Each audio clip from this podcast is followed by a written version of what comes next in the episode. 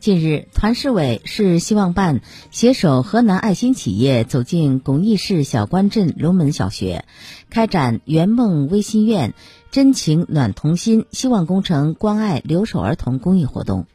现场捐赠价值五点五万元的文具、T 恤、防晒服等微心愿礼物四百多件，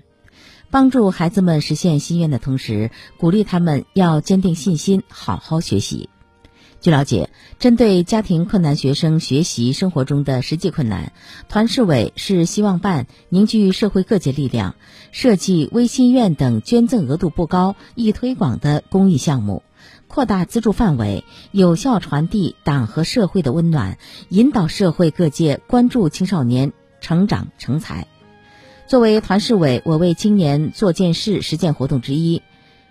圆梦微心愿儿童公益活动将持续全年。想要参与活动的爱心人士，可关注郑州共青团公众号报名咨询。